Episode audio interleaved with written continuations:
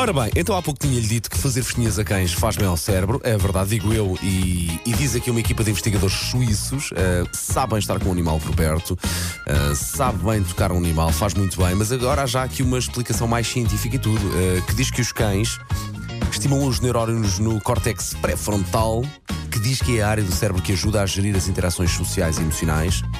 É mais um avanço na ciência, então, uh, e na teoria de que os animais de quatro patas podem mesmo ajudar pessoas uh, com depressão ou ansiedade.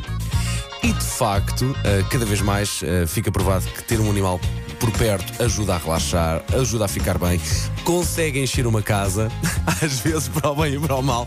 Tal, tal são as, tais são as patifarias que os nossos queridos animais de quatro patas conseguem fazer. Mas de facto, crescer com um animal por casa, digo eu, faz muitíssimo bem. Ajuda também os miúdos a perceberem e a respeitarem cada vez mais os animais. E portanto, uh, cá está mais um avanço e um benefício em ter um animal de quatro patas, neste caso, um cão em casa. Não conheço tão bem uh, a área dos felinos, mas acredito que tenha o igual, o igual valor e que seja também ótimo ter um gatito por casa. Portanto, não quero mais uh, abraçar os nossos queridos amigos de quatro patas e, e dar-lhes o valor que eles merecem, porque comparativamente eles andam por cá muito menos tempo do que nós e por isso é mesmo dar-lhes tudo aquilo que eles merecem.